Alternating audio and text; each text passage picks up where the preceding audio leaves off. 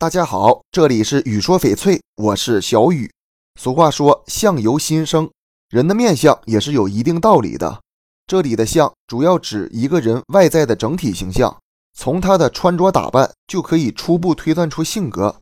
同理，从人们喜欢的不同的翡翠中，也可以推断出个性。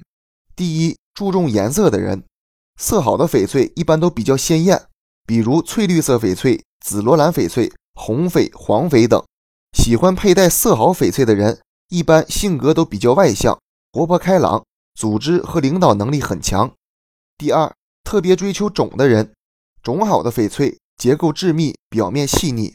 翡翠的种可分为玻璃种、冰种、糯种、豆种几大类。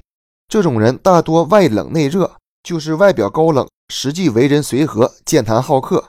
他们不喜欢太过引人注目。更喜欢温润含蓄的处事，非常低调。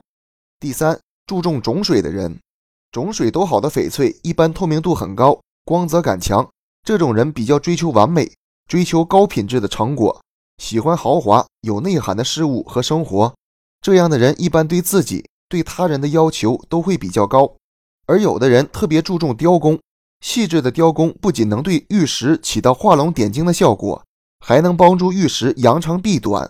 用雕工巧妙地遮盖玉石本身的瑕疵，注重翡翠的雕工和内在文化的人，一般性格比较好说话，人缘也比较好，走到哪里几乎都有玩得来的朋友，可谓是贵人处处逢。